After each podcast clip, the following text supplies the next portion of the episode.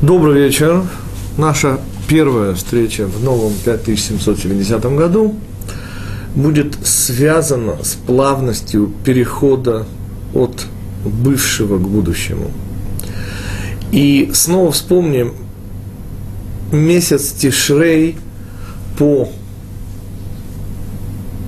еврейскому его наименованию Ерех Ха Эйтаним, месяц экзистенциональности, месяц впервые проявившегося существования этого мира.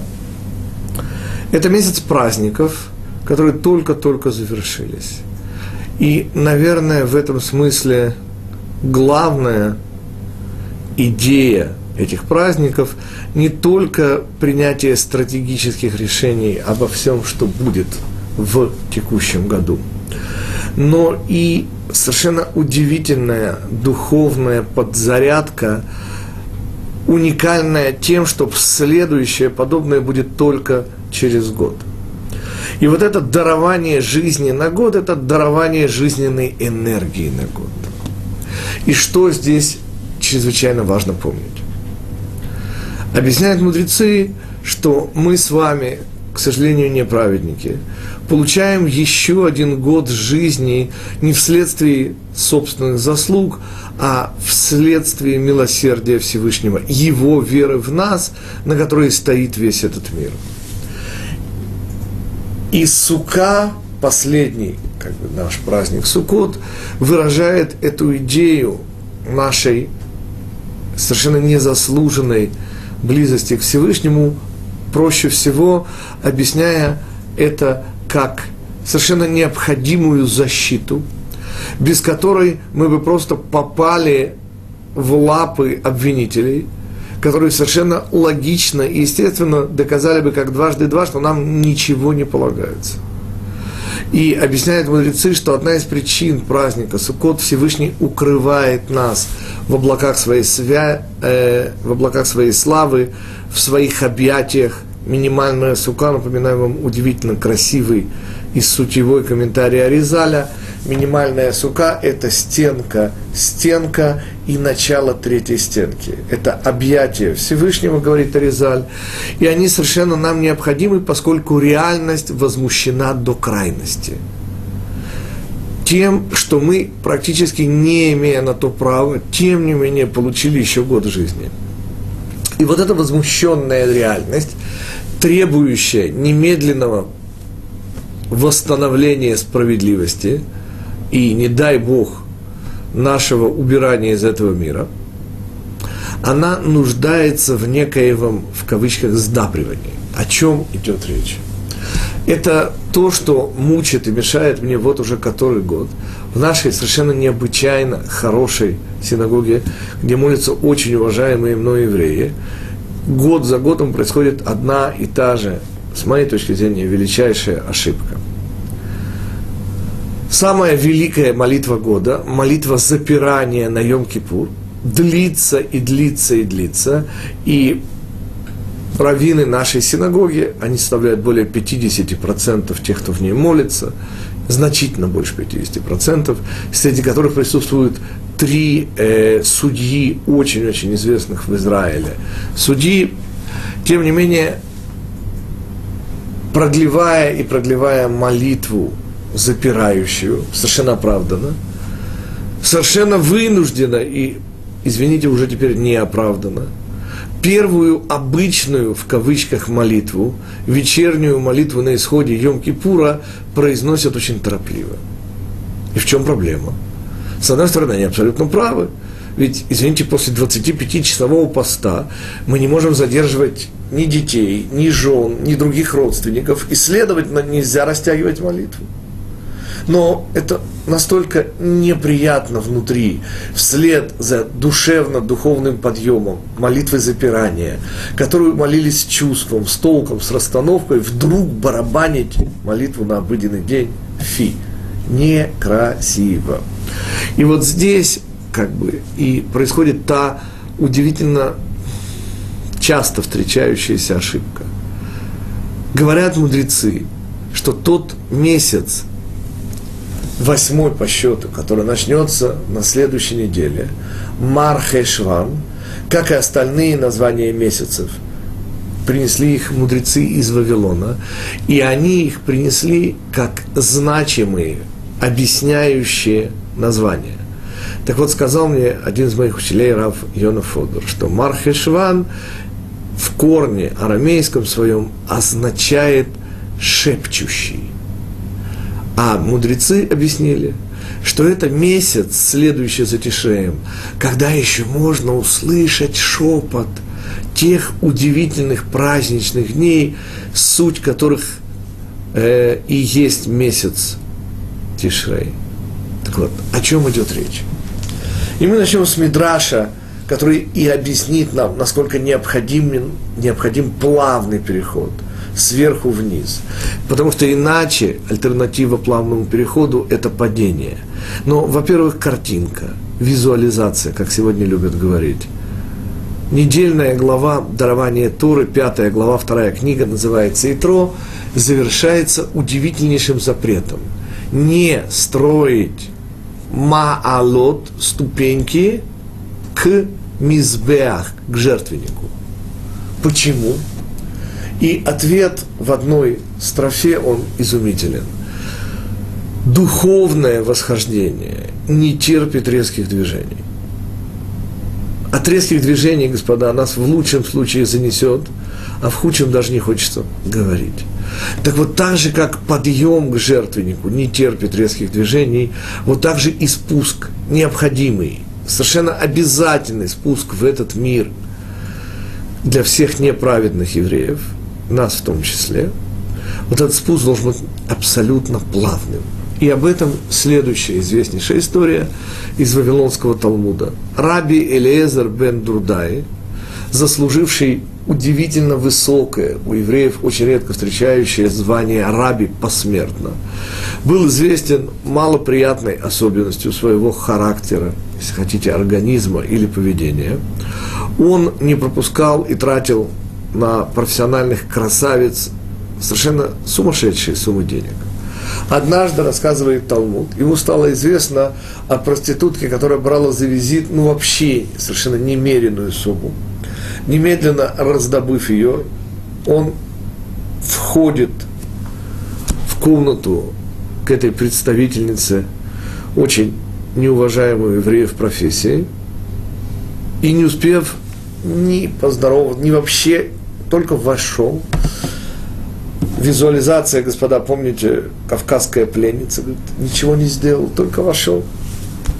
И слышит от профессиональной красавицы удивительные слова. Так же, как дыхание от произносимых мною слов никогда ко мне не вернется, так же и твое раскаяние, она называет его по имени, вовсе не будучи ему представленной, Элиезер бен Дурдай не будет принято небесами.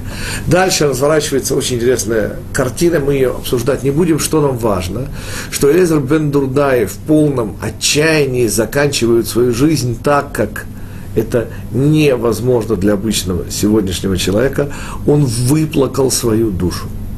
И в тот самый момент, когда его душа да, от безысходности, выплаканная, на сегодня мы это назвали разрывом сердца от безысходности, поднимается высоко-высоко. Почему я подчеркиваю высоко-высоко? Да потому что голос неба, эхо Синайского откровения, бат коль, объявляет, что раби Элиезер бен Дурдай удостоен следующего мира.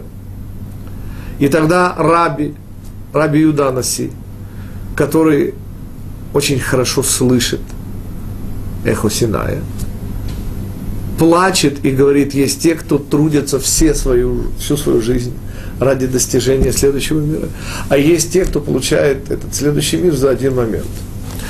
И здесь много всего интересного, господа. Но я сейчас хочу обратить ваше внимание, акцентироваться на одном аспекте. Раби плачет. Как это Раби плачет? Ну, Элиезер бен Дурдай, слава Богу, сделал чего? Удостоился посмертного звания раби, достиг того, о чем может только мечтать еврей, уровня следующего мира. А раби плачет, а раби плохо. Напоминаю, раби Юда Анаси, учитель всех евреев, тот, кому Всевышний доверил кодифицировать Мишну, первую часть записанной устной Торы. Итак, вопрос.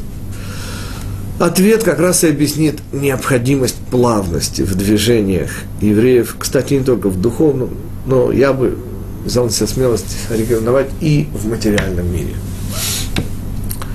Это бессмертное правило, сформулированное Ильфом Петровым, вложенное в уста Остапа Бендера, торопиться следует только при ловле блох. Так вот, от чего Раби плачет? И объясняет Кабала, господа. Понимаете, все в этом мире компенсировано. И когда происходит удивительно высокий рывок на небо, то следует сразу признать, что он не обеспечен ничем.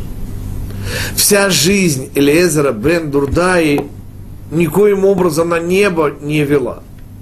Следовательно, Элиезер бен Дурдай рвет причинно-следственную связь между своей жизнью и своей смертью – утверждает и достигает вот этого высочайшего духовного уровня, не оставив нам здесь внизу никаких способов повторить его подвиг. То есть, Каббала объясняет, что здесь наличие удивительно высокого достижения, которое вызывает в памяти книгу Йоны. Каким образом книга Йоны? Помните, мотив – движитель пророка Всевышнего, убегающего от Всевышнего в чем? В том, что Гоим Калим Хем Бичува. В том, что неевреям легко отказаться от того образа жизни, который они ведут, дорого они за это не берут, и ради спасения своей жизни мы помним город Ниневия, чисто фигурально или внешне отказывается, получает прощение Всевышнего, но получает право силы зла предъявлять претензии к еврейскому народу, упрекая их в том, что они жестоковыны. А я напоминаю, господа, что за все в этом мире надо платить. Если вы хотите иметь, как говорит мой учитель Рав Мойши Франк, большое лицо, то вам придется иметь очень-очень крепкую шею. Она же по-христиански выя. Следующий шаг. Следующий шаг – картина здесь повторяется. Илиезер бен Дурдай достигает, господа, но, к сожалению, это настолько резкий рывок, это разрыв причинно-следственной связи, и за такие отрывы и разрывы следует платить. И от того плачет Раби – Потому что если речь идет о деле всей жизни, когда еврей понемножку, постепенно поднимается, то в этом случае мы видим наличие причинно-следственной связи. Разрыв же ее доступен только Всевышнему, и это и есть причина Йом-Кипура, когда Всевышний рвет причинно-следственную связь и, господа, напоминаю, вызывает возмущение реальности данным нам годом жизни, которую мы никак не заслужили. Но, простите, Всевышний обладает и способностью защитить нас. Праздник Суккот, как мы сказали. О чем же в данном случае идет речь? Господа, но праздник Суккот, как и все хорошее в этом мире, имеет обыкновение заканчиваться. И если мы с вами не праведники, а с горечью приходится это признавать, то Всевышний, значит, размыкает свои объятия, мы не способны унести уровень праздника Сукота, в этом весь смысл праздника Шмини Ацерет, к себе домой. Мы не способны подняться на тот уровень, который Яков явно выделил. Напоминаю, Яков после встречи с Исавом, это первая книга, пятикнижия, глава Вайшлах, если не ошибаюсь, восьмая по счету, Яков сразу после встречи с Исавом отправляется в Зайордание.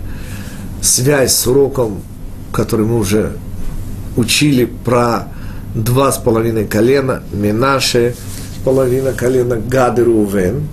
И Яков первым, совершая вот этот бросок навстречу будущему, или шаг навстречу Машеха, как я его называл, Яков строит там Сукот, я подчеркнул, но и Байт – и вот этот уровень дома, уровень праведника, уровень, где Всевышний всегда с тобой в повседневности, к сожалению, нам недоступен. А это значит, что объятия Всевышнего раз сжимаются, и мы оказываемся в руках у повседневности, и это падение бывает иногда настолько болезненным, что задним числом в кавычках, может быть, не стоило так высоко взбираться и так потрясающе молиться молитву на Ила, чтобы в конце барабанить обычные молитвы, почти не задумываясь. Итак, мы делаем важнейший вывод – Следующий месяц, который мы даст Бог, встретим на следующей неделе, Мархешван, это месяц, где еще слышен шепот, где если напрячь да, то еще можно вспомнить тот душевно-духовный подъем, почувствовать удивительное ощущение теплоты и близости, которое едва теплится, но тем не менее еще способно согревать. И в этом вся идея из-за которой мудрецы назвали месяц Мархишван месяцем шепота. Это тот самый месяц, и в этом задача наша послепраздничная, когда эти удивительные дни трепета, дни, следующие за ними, заполненные поисками, покупкой четырех видов, построением суки, которые совершенно не оставляют времени ни для чего обыденного – потом семь дней в объятиях Всевышнего и Симхестойры, праздник радости соединения со Всевышним через Тору, все эти вещи должны остаться с нами. И я хочу заглянуть вместе с вами, уважаемые наши ученики, в Кабалу достаточно простое, хотя и очень важное место. Называется оно в Кабале «Обратность сосудов и света». Собственно, о чем идет речь? Мы можем представить себе условно или модель, в которой высшей духовной точкой дня будет утренняя молитва, или, допустим, Шма Израиль, который мы произносим с полной концентрацией рано утром. Дальше. Дальше уместно вспомнить Вижницкого Рэбе, который как-то сказал своему хасиду, дело происходило в праздник Суккот, Рувен сказал ему, зайди в суку. Но Рэбе, я в суке, сказал опешивший Рувен. Нет, сказал Рэбе, ты в тарелке, Рувен, войди в суку. О чем мы? О том, что вслед за вот этим духовным подъемом молитвы Шма Исраэль, господа, следует обыденный завтрак. И давайте заглянем на секундочку в себя и не будем выскакивать с отвращением, как советует Вишневский, если я не ошибаюсь. Он как-то сказал, заглянул в себя и вышел с омерзением. Так вот мы не будем поступать по его рецепту и заглянем в себя, и что обнаружим? Что очень часто э, в завтраке уже очень тяжело обнаружить эту молитву Шмана Исраиля. И потому прямая рекомендация Капалы – попробовать протянуть капельку, совсем маленькую долю того воодушевления, с которым мы говорили Шма Исраэль, и сдабривать вот этой долей воодушевления, духовности, близости к Всевышнему свой завтрак. Но и это еще не самая, самая тяжелая задача. Представьте себе, что вы отправляетесь на автобусе или для москвичей в метро в час пик на работу – и вас нещадно мнут в этом самом метро в этот самый час пик. Если вам и в этой ситуации удается сохранить внутри себя хоть искорку от того утреннего Шма Исраэль, то, объясняет Каббала, мы справились со своей задачей. И следующим утром, когда мы будем говорить Шма Исраэль, мы получим еще больше энергии, чем получили в этот день. Итак, что такое обратность сосудов и света, это значит, что если мы хотим на самом верху получить самый высокий свет, то, следовательно, мы должны в самом низу получить самый маленький свет. И вот получение в самом низу самого маленького света – это ключик к получению на самом верху самого большого света. Кстати, это объяснение всего хода истории, господа. Мы духовно мельчаем. И самое нижнее поколение должно получить самый малый свет. Но если нам удается в самом низу этот самый малый свет получить, то это означает, что там, на самом верху, например, на уровне поколения Муше, приобретается свет, который они не смогли приобрести.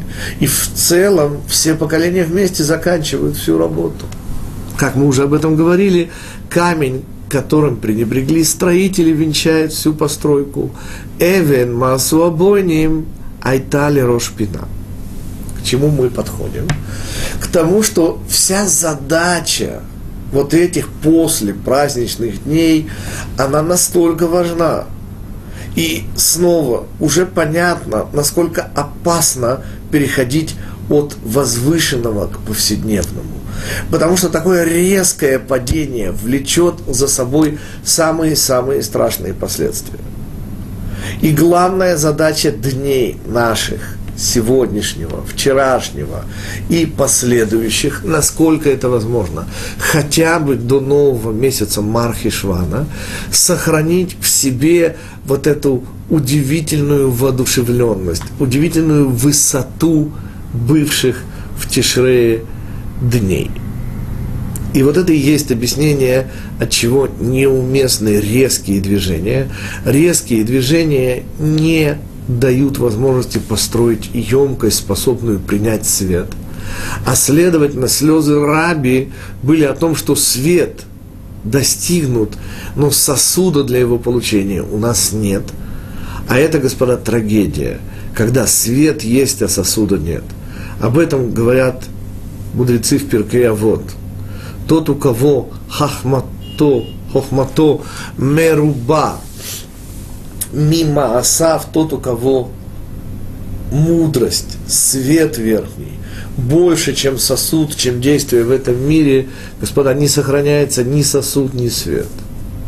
То есть, большой сосуд для небольшого света – вещь возможная.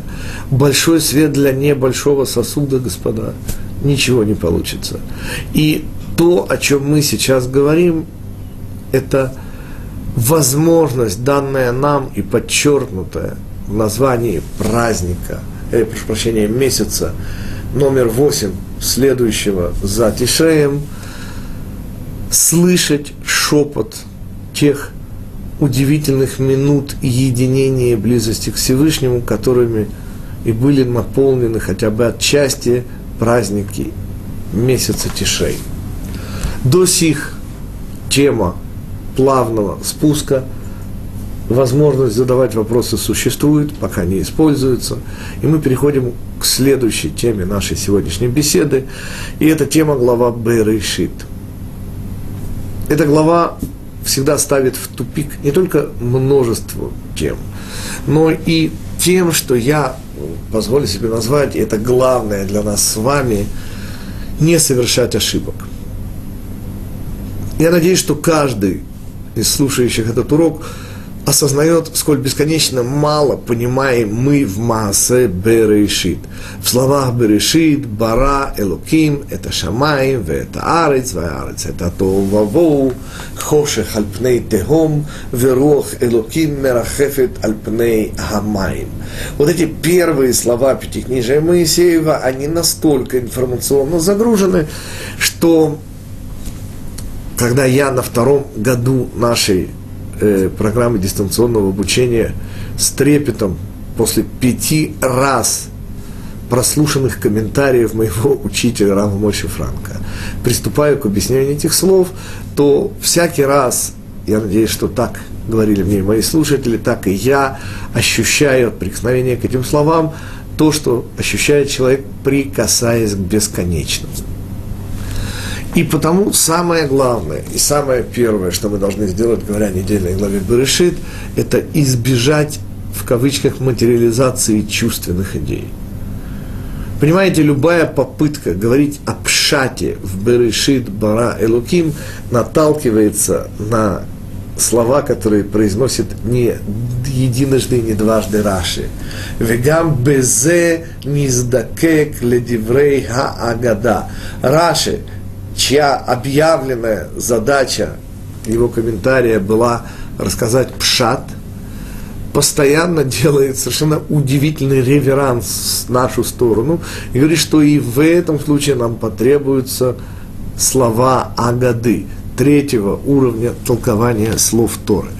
И действительно, Берешит, конечно же, имеет пшат.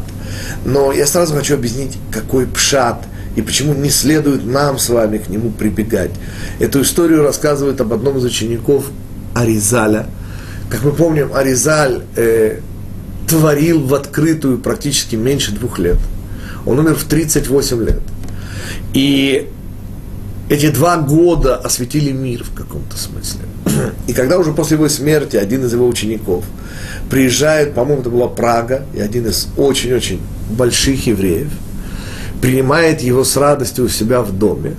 И, конечно же, не желая ударить лицом в грязь, рассказывает и рассказывает и рассказывает, и поднимается на уровень книги Зогор и Кабала, и, и, и не находит отклика э, в душе гостя, который совершенно меланхолично его слушает, изредка кивая головой.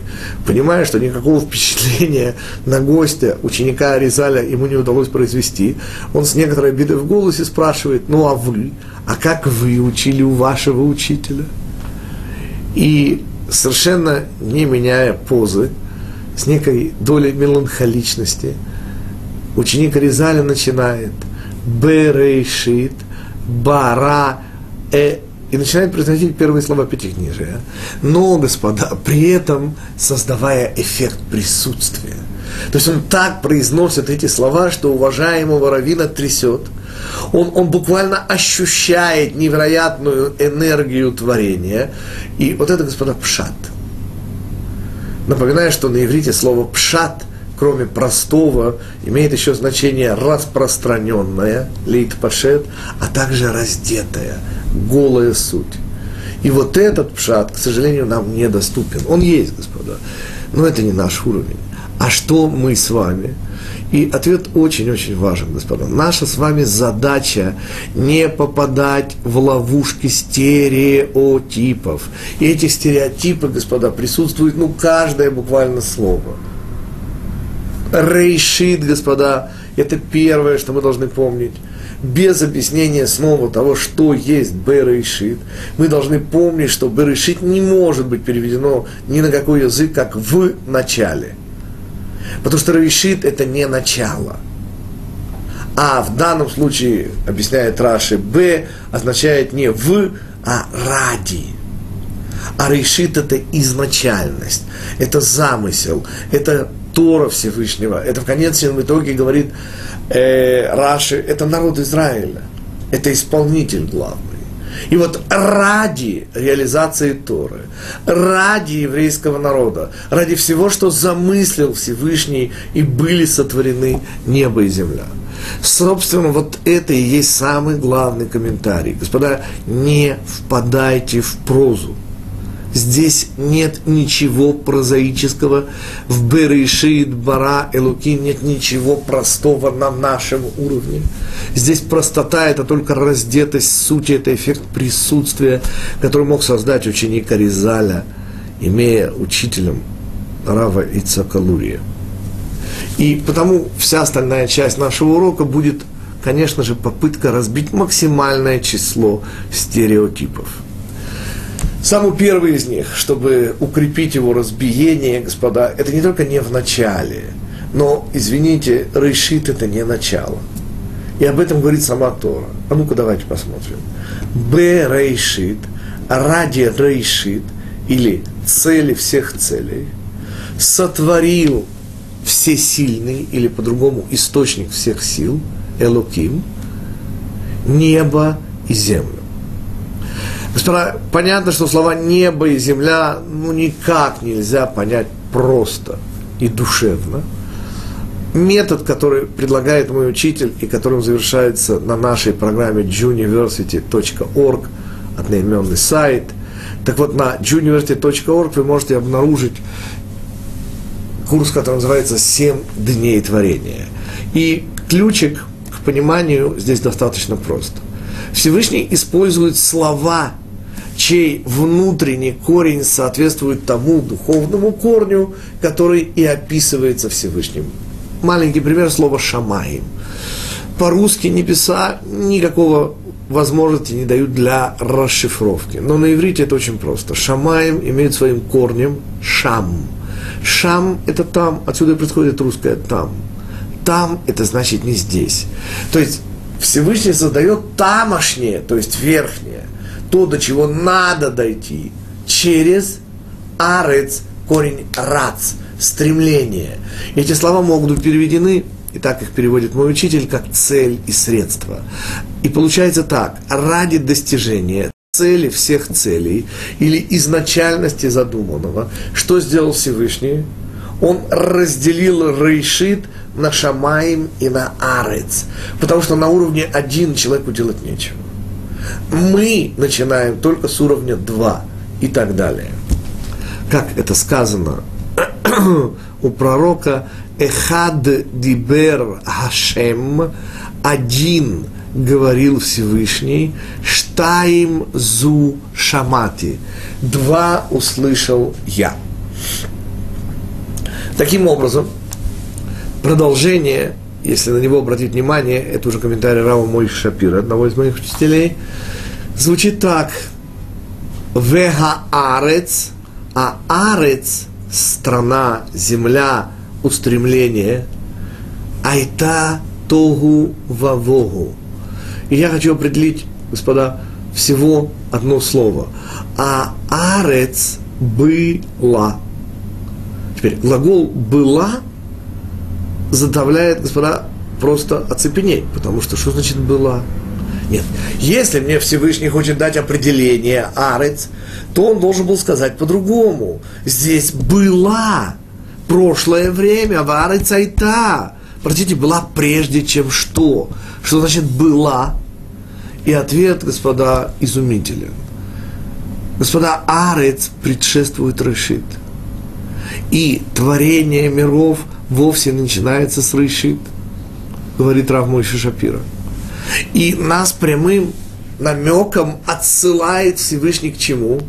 к тому, что повлекло за собой в конечном итоге материальное творение. Вот здесь Всевышний посылает нас учить Кабалу.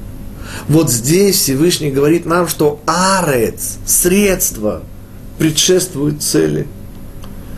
На вопрос, как это может быть, ответ элементарно, господа. А всякий раз, когда мы устанавливаем некую цель, и изыскиваем средства для ее достижения, то что у нас оказывается впереди, цель или средство? Ответ, естественно, когда мы реализуем, у нас сначала средства, и не всегда, далеко не всегда, увы, нам удается достичь цели. Так что всегда средство, оно неким образом предшествует цели. На уровне реализации, не на уровне замысла, конечно. И вот этот глагол «была», говорит Рамой Шапира, прямо отсылает нас – к мирам более высоким и предшествующим миру Ацилут, о котором и говорит слово Рейшит. А миры, которые предшествуют миру Ацилут, для тех, кто учили Кабалу, вспомним, это мир Адам Кадмон, где, собственно, и происходит разбиение сосудов, к которому и отсылает нас средства. Потому что те сосуды, которые были средством для удивительного для удивительной гармонии цели творения, к сожалению, оказались нереализованными, и в результате потребовался вот этот низкий мир для того, чтобы наполнить эти сосуды, и в конечном итоге это и есть гмар, тикун, как это называется в Кабале, или конечная задача исправления всех миров. Таким образом, снова я подчеркиваю нетривиальность сказанного в Пятикнижии. Дальше, естественно, еще несколько комментариев. Один из комментариев, которые я обнаружил совсем недавно, и это возможность порекомендовать книгу двух авторов, один из них наш ученик Юрий Ленец и Йона Левин, оба они э, преподают в Махон Миире, выпустили книгу, будут сейчас ее продолжение, которую э, они, используя лекции их учителя Рава Ури Шерки, это белая книга, Тура Митион они ее назвали, и там очень короткие, очень емкие комментарии на всю первую книгу Пятикнижия. скоро выйдут второй и третий тома, но именно в этой книге, за что я благодарен авторам и, конечно же, Раву Ури Шерки, появляется удивительно красивый, тонкий и совершенно коротенький комментарий, потому что достоинство этой книги для меня еще и в том, что они не просто перевели Тору на русский язык максимально хорошо, насколько это вообще возможно. Полюбуйтесь и получить удовольствие от этого перевода. Они дали вот внизу вот эти вот очень короткие, емкие комментарии, оцените их. Как известно, Всевышний, задав первому человеку вопрос «Где ты?», получает удивительный ответ со ссылкой на жену. Что говорит первый человек? Что я ел плод, который дала мне жена моя, которую ты мне дал. И имя личное Хава появляется у его жены только с рождением Каина, Эвеля и их сестер-близнецов. Объясняет Раф Шерки от имени своего учителя, что ошибка первого человека была в том, что он не видел своей жене отдельного человека. Он не видел в ней отдельное существо. Он видел в ней повтор себя. И потому и в этом состоит его претензия к Всевышнему.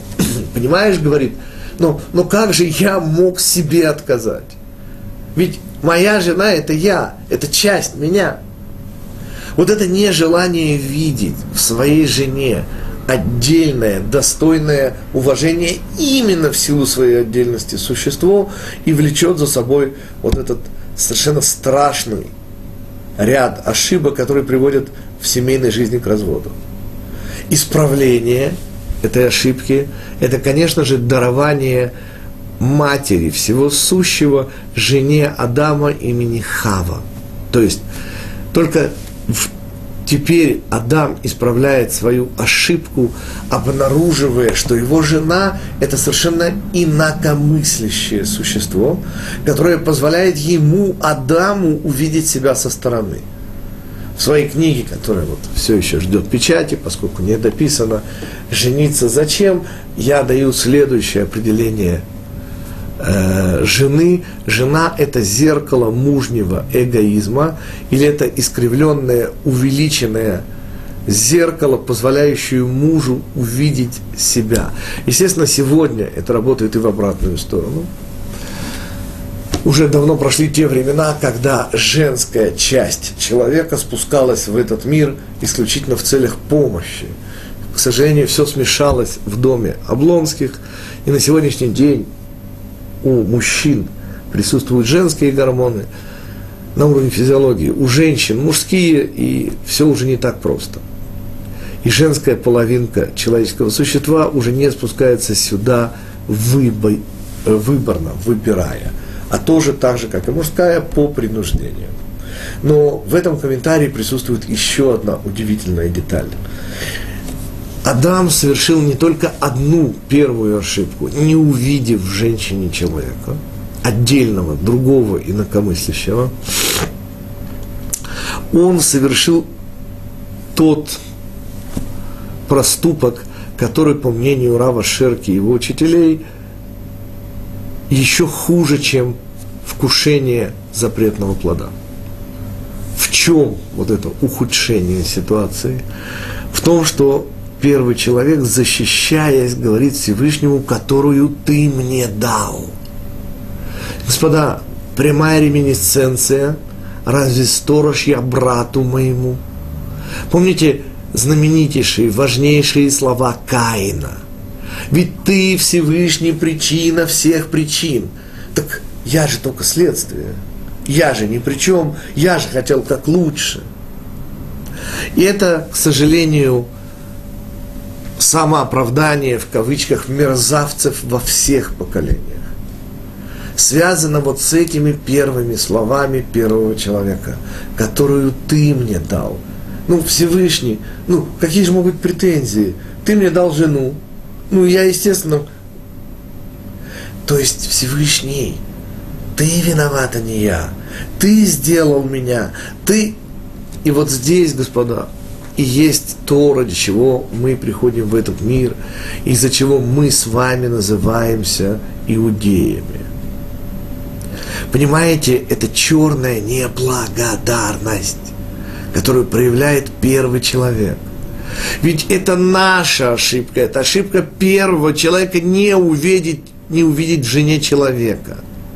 Не понять, что есть другое мнение и оценить его. Это попытка передать ответственность на Всевышнего, сказав, что ты сделал нас такими – Непризнание собственной ошибки ведет к совершенно от... И вот в этом как бы большее. Ошибка – это вкусить плод, говорит Рав Ширки, но самое страшное – это неблагодарность.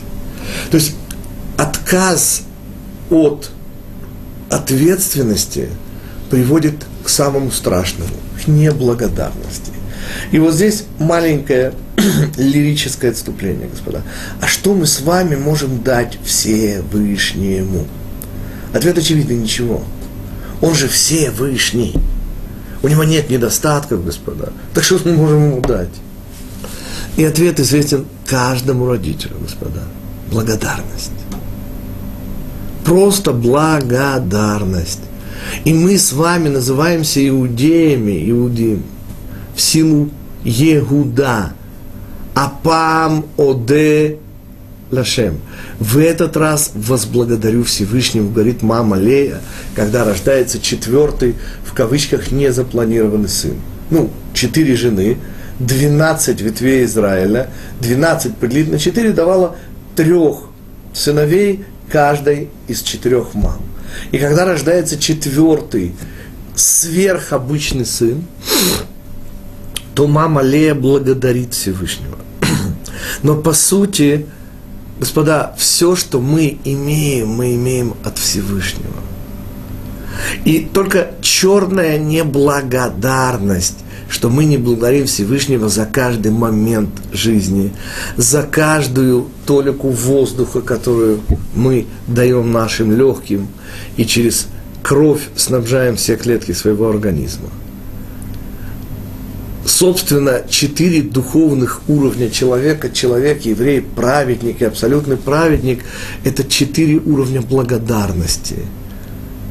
Человек вспоминает о Всевышнем только в двух основных случаях. Это я говорю сейчас о хороших людях, конечно же. Это когда ему очень плохо или когда ему очень хорошо.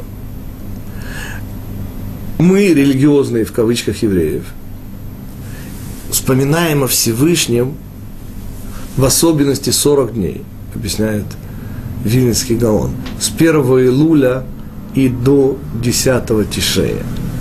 Это 40 дней, которые были даны Ниневе, эти те 40 дней, когда мы действительно трепещем. Каждый на своем уровне.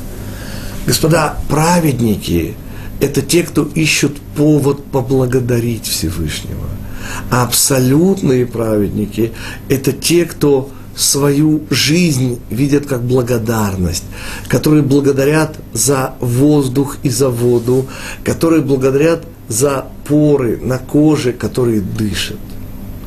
Абсолютный праведник, потому называется абсолютным, что он благодарит за все. И вся человеческая жизнь и вся идея исправления, и все ради чего создан человек, и все, что мы можем дать Всевышнему, это благодарность. И хотя я понимаю, что на первый взгляд это звучит слишком простодушно, но если мы понемножку начинаем вдумываться и понимаем – что мы благодарны Всевышнему бесконечно мало, и что духовный подъем – это понемножку, понемножку осознавать, насколько и это заслуживает его благодарность. Мы его должны благодарить и за это, и за это, и за это. Очень высокий уровень еврея – это когда он благодарит за все хорошее. Праведник начинается с благодарности за плохое. Абсолютный праведник – это уже сама благодарность. И потому снова благодарность Равину Шерке и Юрию Ленцу и Йоне э, Левину за вот этот великолепный комментарий, который показывает, насколько, господа, вся наша жизнь завязана на идеи благодарности. В оставшиеся у нас несколько минут попробуем разбить еще парочку, троечку стереотипов. И снова, господа, наша, во-первых, задача не выучить эту главу, а понять, сколь многое да, в ней, к сожалению, впито в наше сознание на дебильном, я прошу прощения, уровне. Те, кому это слово мешает, инфантильным, тоже сходится. Каин и Эвель, господа – Поймите же, эти слова, когда мы их используем в русском языке, совершенно бессмысленные. Для всякого же владеющего иврита здесь нет никакой тайны, господа. Каин означает имущий от корня киньян, а Гевель – это же пар. И уже все очевидно. Понимаете, это не просто близнецы-братья. Это два способа развития человечества. Это вечный вопрос, дух или материя. Совершенно неземной Эвель, который только использует землю и потому скотовод. Как вы помните, пастбище – это то, на что гонят э, овец и перегоняют на следующий. Таким образом, земля используется, но она никогда не принадлежит, а лишь только пахарю. И потому Каин – это приземленность, это материальность, которая хочет использовать духовность. И наоборот, Эвель – это путь духовности, использующий материю. Результат – невозможность прийти к сотрудничеству. Очень похожий аналог Эйсав и Яков, но не путайте, господа, это совершенно другое. Эйсав и Яков работают в уже устроенном мире – Каин и Эвель тарят первые дорожки этого мира. И, к сожалению, ни путь Каина, ни путь Эвеля ничего не дают. Оба они заканчиваются тупиком. И тогда Всевышний дает Адаму и Хаве третьего сына. Мы обычно его не замечаем. Его имя Шет. И это имя говорит само за себя всем знающим иврит. Это Лашон Таштит. Это первооснова бытия. Именно от Шета по прямой мужской линии происходит Ноах, через его жену Наама, ее имя, мы получаем гены Каина. И таким образом на сегодняшний день мы, по сути, все являемся потомками Шета с удивительной добавкой генов Каина. Несколько слов о генах Каина, господа. И это снова очередной раз напоминание того, что энергия не бывает плохой или хорошей. Энергия – это то, что мы с вами направляем и тем самым делаем созидательным или разрушительным. Дело в том, что гены Каина присутствуют у множества людей на земле, и слава Богу. Почему? Потому что гены Каина позволяют проливать кровь. И все еврейские мясники – а тем более хирурги, а тем более люди, которые работают, например, по обезвреживанию бомб и э, других всяких подрывных зарядов, все они несут в себя гены Каина. И без этих генов, к сожалению, мы просто не можем в этом мире, где едят животных, например. Напоминаю, господа, что то, что мы с вами едим животных, это авария. Это совершенно аварийный вариант. Я всегда это цепляю извиняюсь перед поклонниками его таланта, ни в коем мере не претендуя хоть на какую-нибудь нападку. Я очень люблю Бориса Леонидовича Пастернака, но свеча горела на столе, свеча горела, вызывает у меня совершенно не поэтический комментарий, отключили электричество. То есть само использование свечи в качестве источника света означает, что электричество отсутствует – Само то, что мы едим сегодня животных, означает, что мир находится на аварийном запасном пути. Почему? Да потому что в Пятикнижии в нашей главе прямо сказано, что Всевышний создал все растения. Для чего? Для того, чтобы люди и животные ели. И животные, господа, до потопа друг друга не ели. Так же, как и люди не ели животных. Земля рожала в таком изобилии всего, что только после потопа начинает действовать вот это проклятие, вот эта аварийность ситуации. И мы возвращаемся и повторяем, что ничего лишнего в творении нет. Ничего плохого Всевышний не замыслил. И даже гены Каина – вещь не просто востребованная, а та, без которой мы в этом мире существовать не можем. К сожалению, оборотная сторона, как говорят мудрецы Ситра, Ахра, это убийцы, это все возможные мерзавцы, использующие чужие жизни, не только жизни животных, но и человеческие, в своих узкоэгоистических целях. Еще один важнейший момент творения, господа, это вопрос времени. Напоминаю, что лишь на четвертый день творения создаются светила, и начинается счет времени, говорят мудрецы. Таким образом, лучше всего слово «день» переводить на русский язык как «раздел». Вот из этого дня один появляется сначала разделение на две части, потом на три части, потом на четыре части. Очень интересно для тех, кто учит Кабалу, сопоставьте, конечно же, э, день один с Хеседом, тогда второй день будет Гвура, третий Тиферет, обратите внимание, Тиферет два раза хорошо, Нецах, четвертый день, требует объяснения, Год, пятый день. И, конечно же, удивительный шестой день – это Есод – то качество, которое ближе всего к нам, и то, о чем мы должны помнить, шесть дней творения, это, конечно же, то, что для нас стало шестью тысячелетиями. Я хочу вам напомнить, э, ну, в начале э, ответим на вопрос очень интересный. Э, Мирон из Кошиц в Словакии э, говорит следующее. Адам сказал правду. Не дай Бог, совершеннейшую правду, действительно Всевышний дал ему жену. Нет причины не верить Всевышнему, он плохое не делает. И почему вы обменяете Адама за сказанное? Э, господа, важнейший вопрос и сразу же объяснение. Дело в том, господа, что вера во Всевышнего включает в себе понимание того, что ты не Всевышний, что ты не абсолютен и не всегда все понимаешь. И вот эта попытка Адама, получившего в силу того, что он был один, помощника против себя, вот понимание той работы, которую предстоит выполнить, как раз здесь, напоминаю, э, Милан просто как бы сказал о второй части, забыл сказать о первой. Господа, ошибка начинается в том, что человек излишне доверяет, в кавычках, Всевышнему. Что значит излишне? Он видит в жене, которая дана ему, себя – он не видит помощника, он не видит другого человека, он даже имени ей не дает. Она его. Напоминаю, что на иврите слово «иша» происходит от слова «иш». «Иш» она принадлежит ему. И он видит в ней то, что дал Всевышний, он не видит в ней другого человека, он не видит здесь работы, он не видит здесь недоделанности собственной. И он в конечном итоге, совершив первую ошибку, то есть не увидев в ней человека, совершает куда более страшную ошибку. Он не готов принять на себя ответственность за первую ошибку. Снова, проблема не в том, он говорит совершеннейшую правду.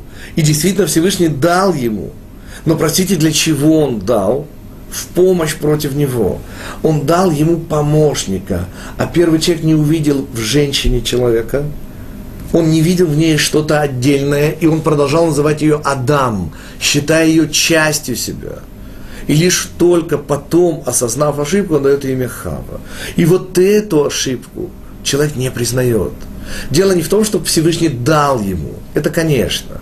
Но здесь и кроется ошибка. Он дал ему против тебя. Он дал ему как помощника, как отдельное существо, как альтернативное второе мнение.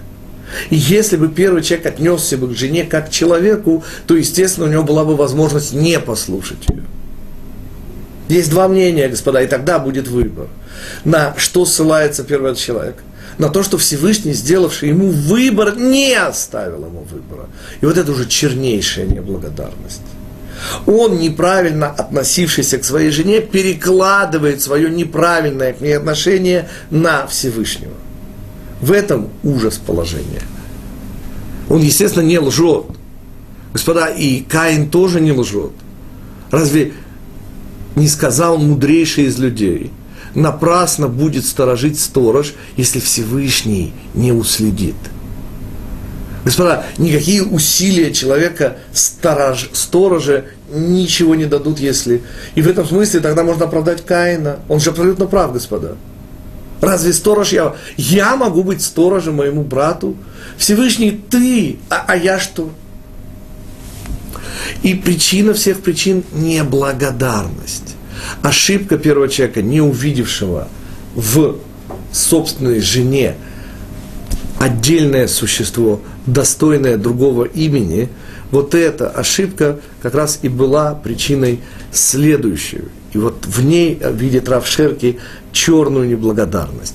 Господа, наше время понемножку начинает истекать. Я надеюсь, что Мин получил свой ответ. Спасибо ему за вопрос, очень важный вопрос. Я снова подчеркиваю, проблема была в том, что, и это первая ошибка человека, что он не увидел в женщине отдельное существо, second opinion, второе мнение. Следующее уже было неготовность взять на себя ответственность за эту ошибку. И вот здесь корень неблагодарности.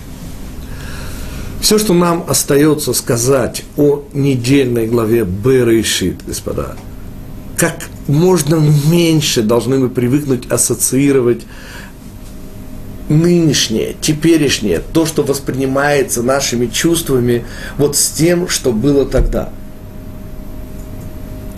И наша задача, когда мы прикасаемся к тексту первого недельного раздела Торы, просто чувствовать невероятную концентрацию информации, чувствовать бесконечность, которая дается нам.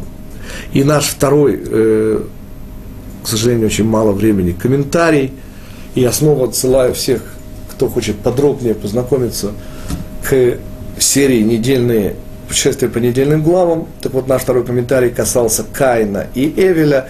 И речь, конечно же, идет не о двух просто братьях. Это два пути развития. Это превалирование материи над духом или духа над материей. И в конечном итоге, как и всегда, говорит Кабала, средняя линия. Ни правая и ни левые дороги никуда не выводят.